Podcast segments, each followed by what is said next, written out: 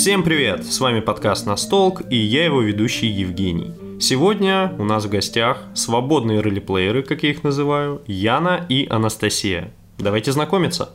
Всем привет, меня зовут Яна, я по совместительству и продюсер этого подкаста, и начинающий любитель всего, что связано с настольными играми и настольными ролевыми играми.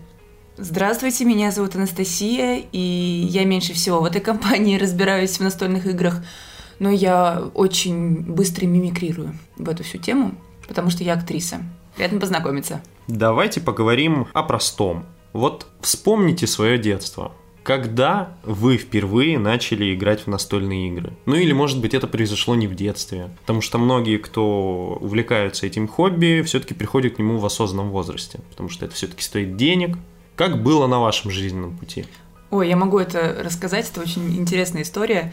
Наверное, первая игра, которую я попробовала, это была Монополия, но я очень плохо помню, потому что она мне не очень заходила. Но самое яркое впечатление – это Уна, потому что мы собирались всей семьей и постоянно ссорились постоянно. И один раз мы довели моего младшего брата до слез, потому что он проиграл. И в итоге я взяла пачку а, от этой игры, и сзади было написано «Это игра, которая объединяет семьи». И это было так смешно и так глупо, потому что действительно и я плакала, и мой брат плакал, мои родители ссорились. И это было очень забавное время, но было интересно. А в Монополию вы тоже играли всей семьей? Нет, благо в Монополию мы не играли всей ну, семьей. И, прав... и правильно, потому что, как известно, Монополия рушит семьи. Это факт. Ну а, и Уна да. рушит семьи. Теперь мы и это запомним. Яна, как было у тебя? Наверное, все детство я провела в таких э, дедовских условиях настольных игр. Я играла в шашки, шахматы, карты, я играла в крестики-нолики, и я считаю, что я могу гордиться тем, что я обыгрывала иногда своего деда, который играл в это всю жизнь. Конечно, в шахматах я не продвинулась настолько далеко, но мне было очень интересно, и это, наверное, было чем-то таким добрым, семейным, что сплочало нас, вот мы садились, и мы 20 минут проводили, пока там не случилась рыба. И это было так по-доброму. Но вот к настольным играм в том понимании, в котором они есть сейчас, я пришла в осознанном возрасте. То есть, наверное, в подростковый период самая яркая штука, которую я вспомню, это карточные войны по Adventure Time. Угу. А, наверное, в классе в девятом получилось так, что мне почему-то захотелось их купить, захотелось купить коробку, и меня это так поглотило, наверное, месяца на полтора. И мы играли, играли с друзьями, и даже на улице играли, когда не было возможности сидеть дома, когда родители э, проводили вечера, отдыхая. То есть мы просто выходили на улицу, садились на какие-то ступеньки, и как, э, как беспризорники, но очень интеллигентные беспризорники играли в это все дело, и это было очень весело. А потом был большой перерыв, прям, наверное, лет так в 5, может быть. И вот только годам к 20, наверное, я пришла к тому, что мне стали интересны э, Манчкин, даже монополия, потому что до этого я удивительное дело, я не играла никогда uh-huh. в монополию, я тот самый чистый лист, которого, у которого здоровая семья, и который никогда не играл в монополию и в Уна. Вот, и я начала в это все дело играть с друзьями, и, наверное, вот э, на протяжении этих трех лет уже практически мы переиграли во все, что только можно. И в Берсерк, и в различные вариации коробочных игр. Тот же самый какой-нибудь Pixel Tactics. В общем, там целая коллекция, и мне это сейчас прям очень вкатывает. Но вот детство мое прошло дедовским способом. Ну вот по поводу беспризорства, у меня тоже такая ситуация была. Мы с друзьями часто собирались играть в Манчкин в старшей школе, на первых курсах университета. И когда-то мы делали это у меня дома, но иногда у нас такая ситуация не получалась. И вот недавно я тоже приехал в город, где ребята остались. И был внезапно удивлен тому, что им Манчкин до сих пор не надоел, и при этом они до сих пор собираются по вечерам, сидят где-то в парках, на скамеечках и играют в Манчкина. То есть э, на самом деле игра на века, несмотря на то, что она довольно-таки простая и в принципе, надоедает за пару партий, но вот, как мы видим, не всем. Я думаю, это из-за того, что в Манчкине очень много различных дополнений, вариаций, а, различных коллабораций с а, другими вселенными, с другими какими-то культурными феноменами. И именно поэтому, так как они постоянно продолжают это обновлять, например, недавно вышли пупсы, Угу.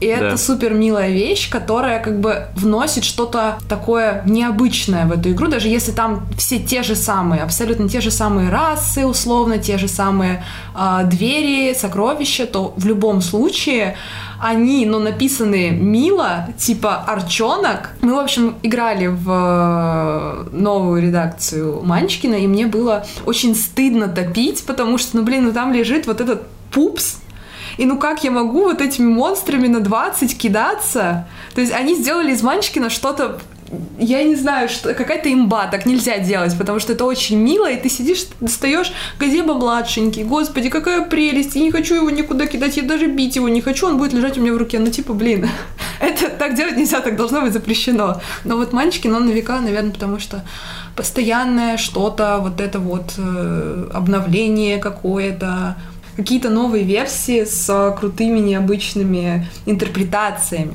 Конечно, с тобой соглашусь, но я сейчас разрушу твои представления о своих друзьях. Они играют только в классический манчкин без дополнений. И я с ними соглашусь, потому что я не знаю почему. Я играла в дополнение Манчкина, но в моем сердце все равно остается классический Манчкин. Я его просто обожаю. Вот то, что вот после партии надоедает, не знаю. Я могла играть всю ночь до рассвета, и это было всегда очень-очень весело. Особенно, когда вот уже финал, у всех девятый уровень, и вы просто мочите друг друга. Один раз у меня была ситуация а, с молодым человеком, когда просто он кидает на меня дракона, на меня все просто накидывают, накидывают, накидывают, там уже что-то 50 п- уровней у этого дракона, и я просто в какой-то момент до конца держу карту перевода, и в самом финале перевожу этого дракона на моего молодого человека, и мы очень сильно ссоримся, потому что это было гениально. Естественно, он умер и все потерял. У нас тоже такая ситуация была. Мы как-то умудрились собрать монстра выше 80 уровня, по-моему. То есть там 80 силы, по-моему, было. И буквально 4 очков не хватило для того, чтобы его победить. Но мы все потом сидели вторую половину игры абсолютно без карт. Я даже не помню, кто победил, по-моему, никто.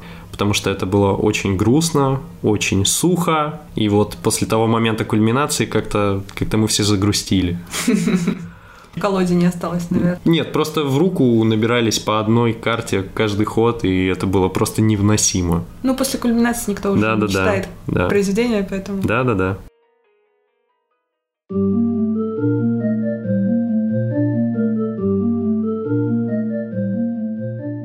Давайте поговорим сейчас о настольных ролевых играх. Как вы пришли именно к этому жанру? Это было, это изменило мою жизнь, я бы так сказала. Знаете, вот э, у нас был ковид. Естественно, мне кажется, многие к чему-то пришли э, во время пандемии. И мы постоянно с одним моим товарищем играли в настолки в Манчкин. Мы собирались у него вот до рассвета как раз-таки, играли, играли, играли, и никто не хотел ничего делать, все хотели просто играть, и в какой-то момент наш товарищ рассказал нам про Pathfinder. А, я знала о такой ролевой игре только из сериалов. Я смотрела а, «Очень странные дела», и вот они в первой серии играли в эту фигню, и я думала, это невероятно скучно, это какой-то бред, это, боже мой, зачем мне этим заниматься? И он такой, ну давайте просто попробуем, давайте просто попробуем, смотрите, вам нужно создать А оно, персонажа». оно так и начинается. Оно так и начинается, Так и да. затягивают. И это затянуло невероятно. И мы начинаем а, создавать а, наших персонажей, и я такая, господи, какой длинный лист. Боже, и мы это делали, наверное, часа 4-3. Я же в какой-то момент такая, господи, зачем мы это делаем? Можно мы просто уже что-нибудь... Может, манчики на поиграем? Я не знаю. Я не могу, я не хочу. Я люблю только манчики, но я ни во что больше играть не умею. И в итоге мы создаем персонажей, и начинается игра. Нам включают какую-то музыку, мы выключаем свет, у нас стоят только там какие-то фонарики. И начинается какая-то магия, просто магия. Нам начинают а, рассказывать, что вот вы в таком-то месте, что вы делаете. И у меня всегда в этот момент ступор. В смысле, что мы делаем? А, что, а какие есть вариации? Нет никаких вариаций. Что хотите? Я думаю, о боже, я не люблю, когда у меня есть выбор, простите, пожалуйста. И мы тогда играли, мне кажется, То есть мы сели часов в 9 и закончили, ну, вечера, и закончили часа в 2 дня.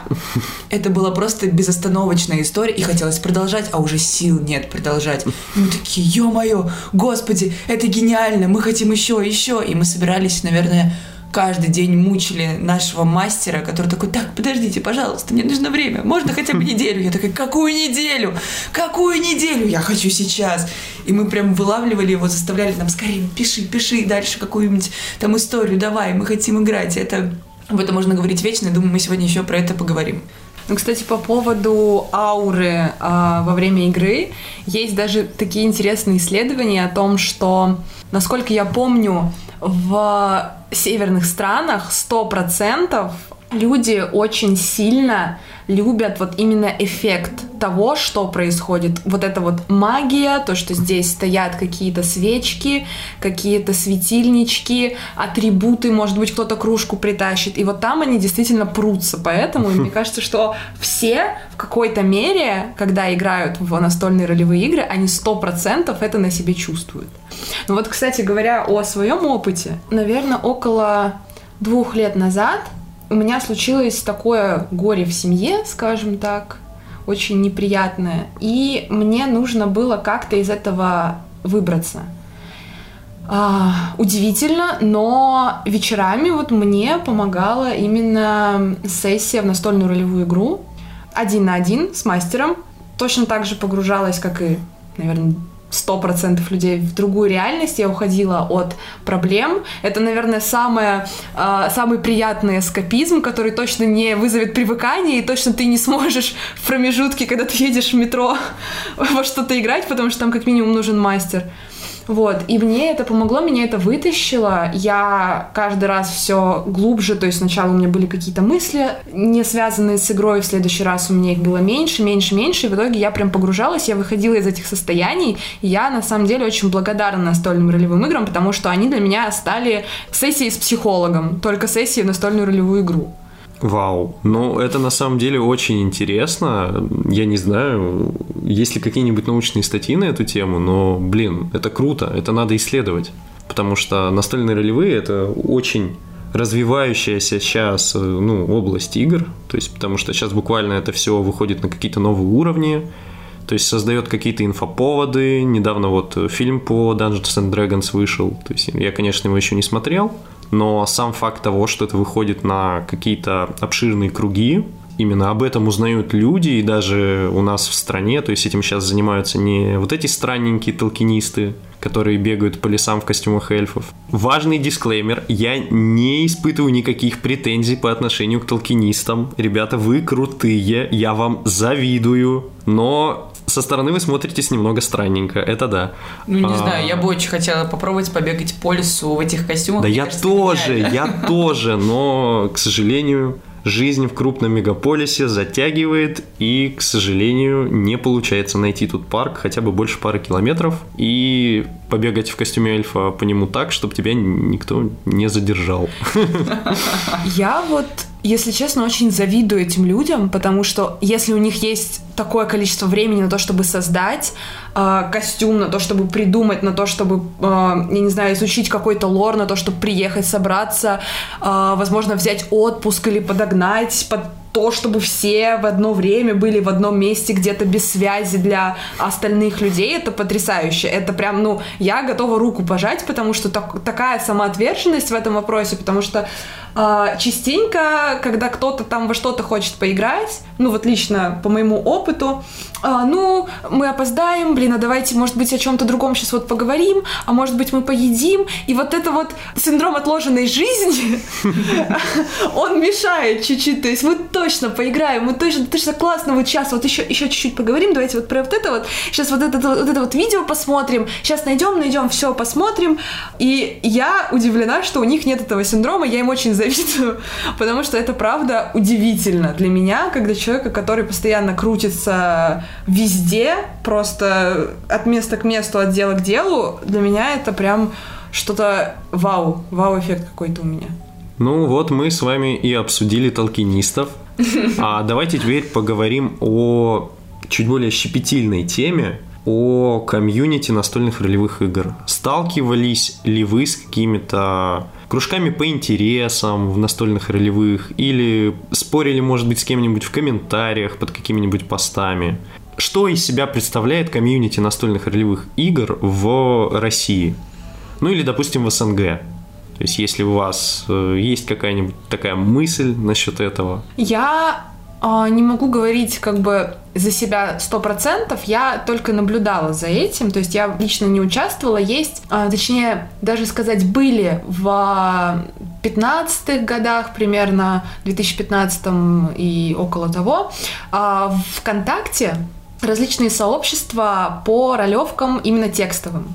И я в них не участвовала, к сожалению. В общем, ребята, до того, как я еще пришла в беседу, меня это не затронуло, к сожалению, они э, играли в одну из э, вариаций какой-то системы, играли в текстовую ролевку, Потом это как-то все ушло на второй план, все начали просто общаться, и кто-то из друзей пригласил меня просто в беседу, где люди болтают из разных городов России, и вот я по своему личному опыту, я не выходила за рамки э, какого-то дружеского формата в настольных э, играх, в настольных ролевых играх, но те ребята, я до сих пор с ними общаюсь. Одна девочка из э, этой беседы удивительно стала моей одногруппницей спустя там пять лет, учитывая то, что она даже, по-моему, выходила из этой беседы, уже стало всем неинтересно, все уже повырастали, общались, ну, из разряда, ребят, вот такой вот трэш произошел, слушайте, у вас как, то есть какие-то насущные проблемы обсуждались, но вот этого постоянного общения не было. И для меня был шок, что я прихожу в ВУЗ, я вижу, что у меня одногруппница это та девочка, которая тоже, как и я, переехала в Москву, и вот мы видим друг друга вживую, потому что 90% людей в этом сообществе, которое изначально было по текстовой ролевке, они друг друга не знали лично. Но они создали такую крепкую э, дружескую связь, которую не нужно подтверждать ежедневными звонками, встречами, какими-то такими сторонними вещами, они просто понимают, что я напишу в эту беседу, и меня мои друзья поймут. Да, я их никогда не видела, но у меня будет поддержка, у меня будет какой-то фидбэк. И меня это прям, меня это радует, потому что для меня вот это сообщество, оно осталось тем дружеским местом, где ты можешь прийти, скинуть свою страшную фотографию, тебе скажут, да нет, ты красивая, ты скажешь, блин, ну ладно. А, и это все длится, наверное, больше шести лет, и у меня вот такой вот очень приятный опыт, который, наверное, мне не вселил стигму о том, что все сообщество, оно какое-то злое или элитарное. Я скажу насчет э, текстовых ролевых. Я играла 6 лет, наверное, где-то. Я познакомилась, я очень любила вселенную Гарри Поттера и случайно увидела запись э, во ВКонтакте о наборе в ролевую игру Новый год в сентябре. Я думаю, что за фигня? Ну, зайду. Мне было 14, наверное.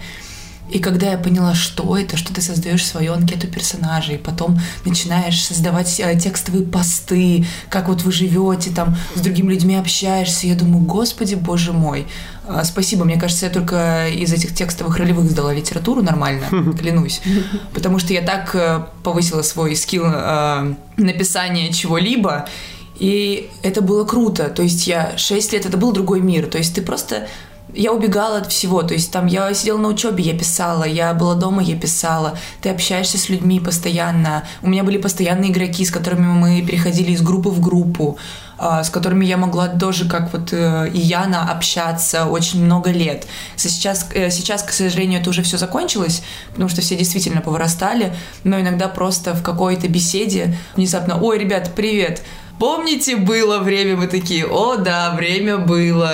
И это был просто другой мир, другая какая-то вселенная. Наверное, поэтому я все-таки согласилась поиграть когда-то в Pathfinder, потому что подумала, что это будет что-то по типу, только интереснее. Это действительно было намного интереснее, чем текстовые ролевые игры. И у меня была ситуация, когда я же играла во все это, у меня, я никогда не, не чищу диалоги во ВКонтакте. И в какой-то момент мне нужно было списаться с сестрой моего нынешнего молодого человека. Я захожу к нам в диалог, ну, то есть я ее добавляю в друзья, захожу и вижу, что она 6 лет назад пишет мне «Привет, я вот из этой ролевой, хочешь поиграть?» И я пишу «Не, не хочу». И я ей это показываю, она, видимо, удалила и говорю Люся, офигеть! И он такой, господи, офигеть! Я думаю, боже, как тесен мир. А я вообще я тогда была из другого города. Вообще мне было, у нас разница в возрасте лет 10. И это просто какой-то кринж. Ну, мне кажется, такая ситуация у всех была. То есть, э, а еще меня, кстати, очень сильно забавляет, что мы с вами скачем по таким достаточно нетипичным ролевикам. То есть э, в представлении большинства, конечно, настольные ролевые игры и люди, которые в них играют, это все-таки такие стереотипичные нерды из американских сериалов. Да. То есть вот э, теория большого взрыва. Примерно так себе и представляются типичные игроки в настольные ролевые игры, такие зануды, что-то там техническая специальность, ученые, все дела. А мы с вами обсуждаем абсолютно другие грани этого хобби. И на самом деле, да, это единое хобби, потому что ролевые игры, ну, по крайней мере, по моему мнению, они все-таки делятся. То есть, ну, если мы берем толкинистов, то это, ну, явно LARP. То есть это типа live action ролеплеинг, это живое действие, живые игры. Плюсом там еще идут э, любители исторических реконструкций, все вот эти вот странные ребята, которые у себя в гараже собирают кольчугу из покрышек. Ну, ну просто буквально. Уважаем. То есть э, ребята, которые на форумах пишут, то есть можно вспомнить еще, если кто-то прям вообще человек из э, далеких времен, примерно где-то на уровне динозавров, можно вспомнить такое хобби, как игру в мады. То есть вы, наверное, вряд ли с этим сталкивались. Это первые такие компьютерные онлайн-игры, которые работали по какому-то там хитрому протоколу первобытного интернета. Там не было интерфейса толком, там люди просто как в чатик в приложении писали. То есть, ну это что же были ролевые игры. И на самом деле Самое забавное, как мне кажется, то, что у нас в России по статистике продаж типа ролевые игры на самом деле на первом месте по продажам, потому что мафия это же тоже ролевая игра. О, точно.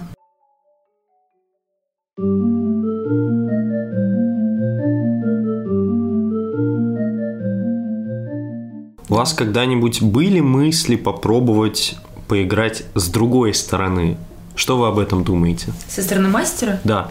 Не, ну конечно, это прикольно, но мне кажется, я бы не вывезла именно вот э, систему. Потому что если нужно было бы просто создавать историю и вести людей, это еще ок. Я учусь на актерском факультете, и, в принципе, импровизировать э, меня обучают как высшему образованию. Но когда я заглядывала мастеру в их книжку, которую они себя обставляют, сидят такие, смотрят на нас в укромном уголке, не дают никому посмотреть. Я просто заглядывала, видела там столько информации, думаю, господи, боже мой, нет, я это все, мне кажется, просто не осилю. Но вот чисто ради прикола того, что ты, по сути, находишься над людьми, и ты управляешь их судьбой, это интригует, я скажу так. Мне очень сложно было бы с технической стороны, то есть вот этой вот э, статистической mm. приколюхой, выпадение кубиков, э, какие-то э, математические вопросы, потому что я учусь на творческой специальности, мне очень сложно, слава богу, у меня на журналистике не было математики, потому что я ее никогда не понимала. Даже арифметика у меня типа через э, калькулятор работает с перебоями, э, моими перебоями. И поэтому я смотрела, анализировала, как это все делается. То есть там же есть действительно какая-то система. И вот даже начиная со стороны бросков кубика, с того, какой кубик нужно использовать, всегда я спрашиваю, почему вот этот вот, а какой сейчас взять. То есть у меня в голове даже не откладывается. Я пытаюсь, но для меня это какая-то вот магия там происходит с этими вот кубами, с этими числами, цифрами, кто-то там что-то кидает, как оно складывается, не складывается. То есть именно такая статистическая, монотонная работа с различными системами, она меня пугает. То есть даже не то, что нужно импровизировать, это всегда, ну, можно написать, э, всегда можно там с этим что-то сделать, не страшно. Но вот именно то, что происходит с кубиками, с вероятностями, боже, это, ну, это до, до свидания. Я, я не уверена, что у меня бы это получилось. То есть здесь нужен такой комплексный, такой широкий спектр интересов для того, чтобы и уметь импровизировать, и уметь э, какую-то нарративную часть, и уметь посмотреть на все вот эти вот таблицы и понять в них что-то. Боже, нет, я просто, ну, страшно. Правда, я бы, наверное, не хотела, потому что это было бы это было бы неудовольствие. То есть, если настольные игры должны приносить удовольствие, как мастеру в том числе, а, уж тем более игрокам, то я была бы в запаре, я бы сидела, мне кажется, с меня 10 потов бы сошло, я улыбалась через боль, как тот э, мужичок в меме старом.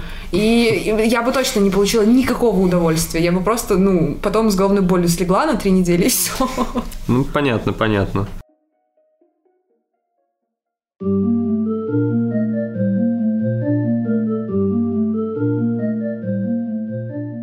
Давайте поговорим о другом. Как вы все-таки больше предпочитаете играть в настольные ролевые игры? Вы предпочитаете формат ваншотов или формат кампейнов? А, для тех, кто не понимает, а, кампейны – это игры продолжительностью в несколько игровых сессий, связанные общим развитием персонажей, общим развитием сюжета. Ну, то есть цельное законченное произведение, поделенное на главы, буквально.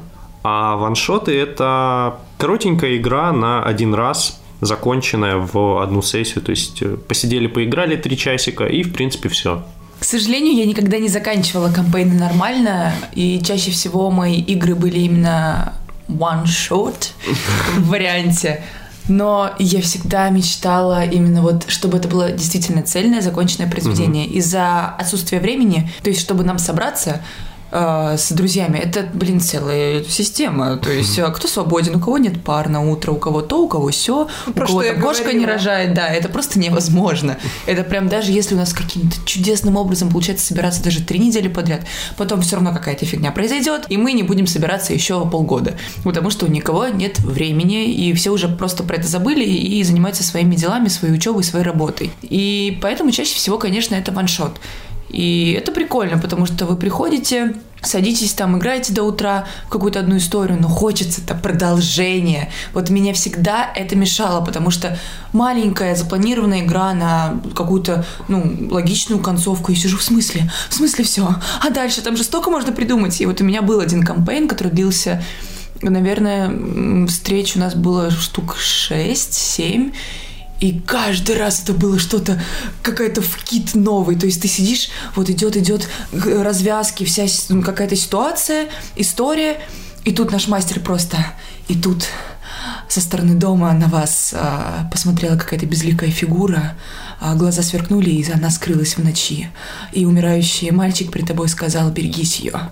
Все, ребят, мы закончили. Я, блин, в смысле закончили? Давайте дальше. Мы собирались в следующий раз. И это вот была как раз-таки в пандемию моя первая и моя самая, мне кажется, крутая компания. Я каждый раз ждала этого сюжета, но, к сожалению, потом случилась учеба, и мы ее не закончили. Очень жаль. Хотя я знаю, там у меня младший брат, он как раз-таки, они еще учатся в школе, поэтому они свободно свободные в вопросе времени, и они на полгода у них шли компании. Это просто, и он мне рассказывает, я думаю, господи, как я тебе завидую, господи, как я тебе завидую, счастливый же ты человек, ну как ты так? Я, как ревностный нелюбитель закончившихся любых сюжетов, я просто физически не могу принять тот факт, что дальше ничего нет. То есть, если заканчивается какая-то история... Ты идешь читать фанфики. Либо я ее продолжаю у себя в голове. То есть, для меня, даже если это ваншот, то все равно в моих снах, в моей фантазии, потом я сижу в туалете и думаю, блин, а мы играем, а что было бы? И у меня это продолжается, и я это додумываю, додумываю так, как мне хотелось бы.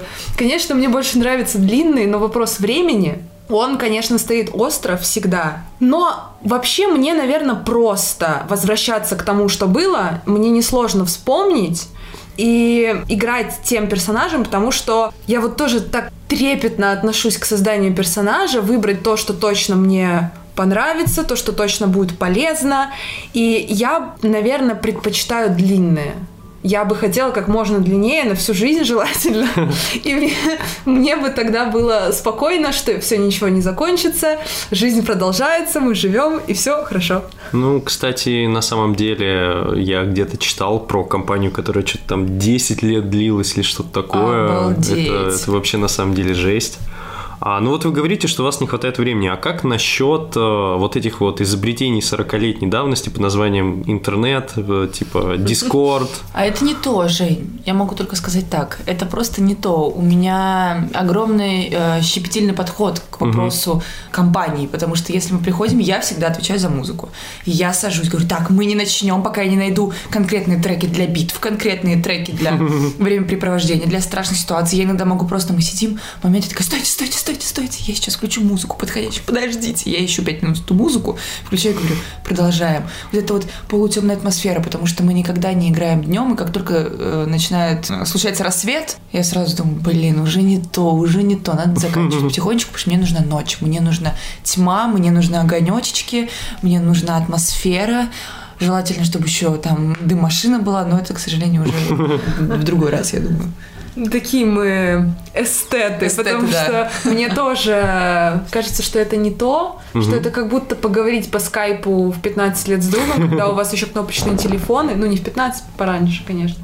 Потому что все-таки, как писал мой дорогой Бенjamin, а, все, что связано с техникой, оно, во-первых, не имеет никакой ауры, я с ним в этом согласна. Хоть мужичок был и, скажем так, неомарксист, и это было очень давно, но вот с этим я согласна, что когда ты сидишь за компьютером, ты видишь вокруг себя все, кроме того, что вы делаете. Ты можешь, конечно, себе поставить э, свечку на стол, выключить свет, но опять-таки э, тебя может что-то отвлечь, э, тебе может кто-то написать. Всегда, когда мы играем, с друзьями. Всегда убираем все телефоны, все полностью погружаемся в момент и сидим здесь. Все-таки ты включил компьютер, и на компьютер тебе волей-неволей что-то придет. Либо будет какой-то момент, когда тебе захочется проверить, а не написала ли мне мама, а может мне кто-то что-то там ответил, куда-то зайти, что-то... То есть, в общем, это так сбивает атмосферу, так это все прям искусственно как будто, то есть как будто вы сами себя, для меня лично, как будто вы сами себя заставляете этим заниматься просто потому, что нет другой возможности. Конечно, это круто, ни, никого мы не осуждаем, э, кто так делает, э, но вот лично мне так некомфортно просто. И mm. Настя тоже. Неожиданно, конечно, наша беседа превратилась в научное эссе, но давайте-ка, пока мы на вот этих вот научных радостях с вами общаемся, пока полосочка, которая бежит внизу на экранчике человека, который слушает этот подкаст, не дошла до конца, давайте еще обсудим, какие игры вы предпочитаете. То есть я уже спрашивал, да, но теперь немного с другого подойдем пути. Рельсы или песочница? А шпалы есть? А для непосвященных рельсовая игра это, ну, это сленговое обозначение игры, в которой весь сюжет он прямолинеен. И игроки, как поезд, просто не могут с этих рельс сойти. Только, ну, конечно, в случае, если они сходят, то ну, поезда сходят неприятно. А да. песочница представляет собой, по сути, открытый мир для игроков. То есть вы хотите заниматься этим, идите занимайтесь. Мастер рано или поздно вас подберет за шкварник и потащит туда, куда надо. Ну, мне кажется, что все-таки рельсы, потому что все равно нет такого, что тебя супер сильно ограничивает. Это все еще ролевая свободная игра, где все построено на какой-то какой какой-либо, но импровизации, иногда более застроенной, иногда нет. Но ты вроде, у тебя есть конкретные задачи, ты можешь немножко отойти от них, позаниматься какой-нибудь фигней и вернуться. А когда это песочница, вот песочница начинается вот как раз-таки, когда мне мастер говорит, вы находитесь в таверне, что вы делаете? И я просто, а что, а что мне делать? Я не знаю, я не умею, я не понимаю, что там, я этого не вижу физически, чтобы начать что-то придумывать. И поэтому, скорее всего, рельсы. Но меня всегда э, раздражали эти игроки, которые как раз-таки сопротивлялись этим рельсам и такие, а почему я не могу пойти и убить их всех? Ну, как бы ты не можешь, ну, это, это будут последствия. Это уже другие проблемы, это уже от каждого конкретного игрока зависит. Но я могу сказать, что тебе повезло, и тебе не попадался плохой мастер. Потому что иногда рельсы ограничивают очень сильно, буквально до ситуаций, в которых, ну, я хочу не пройти вот в ту комнату, забрать ключик у стражника, а, допустим, про пробить дверь плечом. И тебе просто говорят, что, ну, к сожалению, эта дверь из настолько крепкого материала, mm-hmm. что ее нельзя пробить ни топором, ни чем другим. Ну и при этом как бы людонарративный диссонанс в голове возникает. Ну, интересная, конечно, дверь. Ну да, хочется, есть... чтобы все было объединено в одно. Да, да. Я не очень люблю делить на что-то четко структурированное, То есть в любом случае, мне как человек, который не разбирается, кажется, что оно настолько вот загнано в рамки терминов, что как будто бы оно не отходит в реальной жизни от этого. Но, понятное дело, отходит. И, наверное, в этом случае я я предпочла бы песочницу с прекрасно прописанным лором, угу. всем, что окружает, чтобы я могла идти и по сюжету, который должен быть угу. в правильном как бы нарративном произведении, и ударить эту дверь и выбить ее, и чтобы там за этой дверью что-то было а не просто я выбила дверь, а за ней ничего нет. Вот это же да, рельсы. Да. То есть а я... там ничего интересного. Вам да. по пути. Там вот видишь огромная неоновая вывеска, игроки, идите туда. Вот вам в ту сторону. Вот. И, наверное, вот смесь этих двух э, форматов была бы идеальной. Понятное дело, хорошо, когда происходит что-то эдакое, что-то необычное. Мы назовем это рельсочница, потому что другое сочетание этих двух слов немного неблагозвучно звучит. Но я бы сказала, что самые крутые мастера это которые так искусно делают вид, что ты в песочнице, потому что а, мастер, с которым а, играю я, который делает нам игры, ты просто такой, ой, слушай, ну да, все понятно. И он такой, слушайте, вы вообще, столько у вас было вариантов, могли быть туда, туда, туда, туда. И ты думаешь, нифига у меня был выбор, а я даже не думала, я думала, меня по сюжету ведут. А оказывается, ты делал свои какие-то выборы, которые влияли практически на весь сюжет. И это, ну, интригует, очень сильно интригует.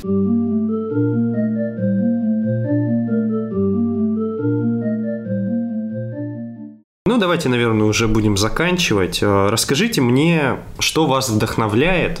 Может быть, что-нибудь э, из стороннего, не из настольных игр, или, может быть, поделитесь какими-нибудь любимыми сеттингами? Или планами, во что вы хотите, например, поиграть.